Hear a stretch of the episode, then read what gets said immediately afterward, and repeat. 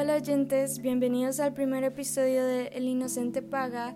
Yo soy Melanie Arista, su locutora y guía de ética ante terribles situaciones globales que nos hacen cuestionarnos qué haría yo. Hoy vamos a discutir sobre una situación ocurrida en Costa Rica, más específicamente en la ciudad de Curridabat, donde un hombre, si es que se le puede llamar así, de nombre Gabriel Saborío, lanzó de la forma más inhumana y cruel a un gato desde el octavo piso como venganza hacia su exnovia. Para entrar en contexto, al parecer el gatito había sido un regalo dentro de la relación y al terminar con esta relación su exnovia, el hombre decide hacer esto como venganza hacia ella, dejando una evidencia al grabar la situación y publicándola en redes sociales. Lamentablemente en el video se ve como cae el gato desde el octavo piso y el pobre inocente gato murió desangrado y agonizando minutos después de la caída.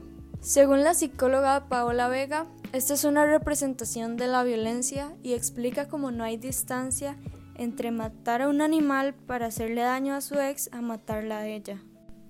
El grupo financiero Acobo, que era la empresa para la que este hombre trabajaba, apenas se enteraron de la situación fue destituido, rompiendo cualquier relación con el hombre y la empresa.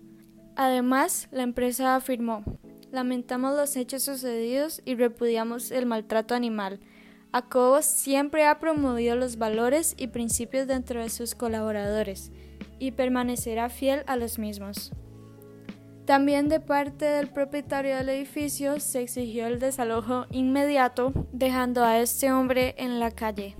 Y es que bueno, tanto de parte de la empresa como del edificio, yo hubiera hecho exactamente lo mismo, porque son actitudes de un psicópata. Si hace esto públicamente como si fuera lo más natural frente a las redes sociales, imagínense hasta qué punto puede llegar detrás de ellas. A pesar de todas las medidas tomadas contra este hombre, el verdadero inocente que le tocó pagarlo fue el gatito. Así que en cualquier situación en la que estemos, en la que queramos dañar a alguien, hay que preguntarnos, ¿a quién estoy dañando realmente? Muchas gracias por acompañarme en el episodio de hoy, espero que les haya gustado y nos vemos en la próxima.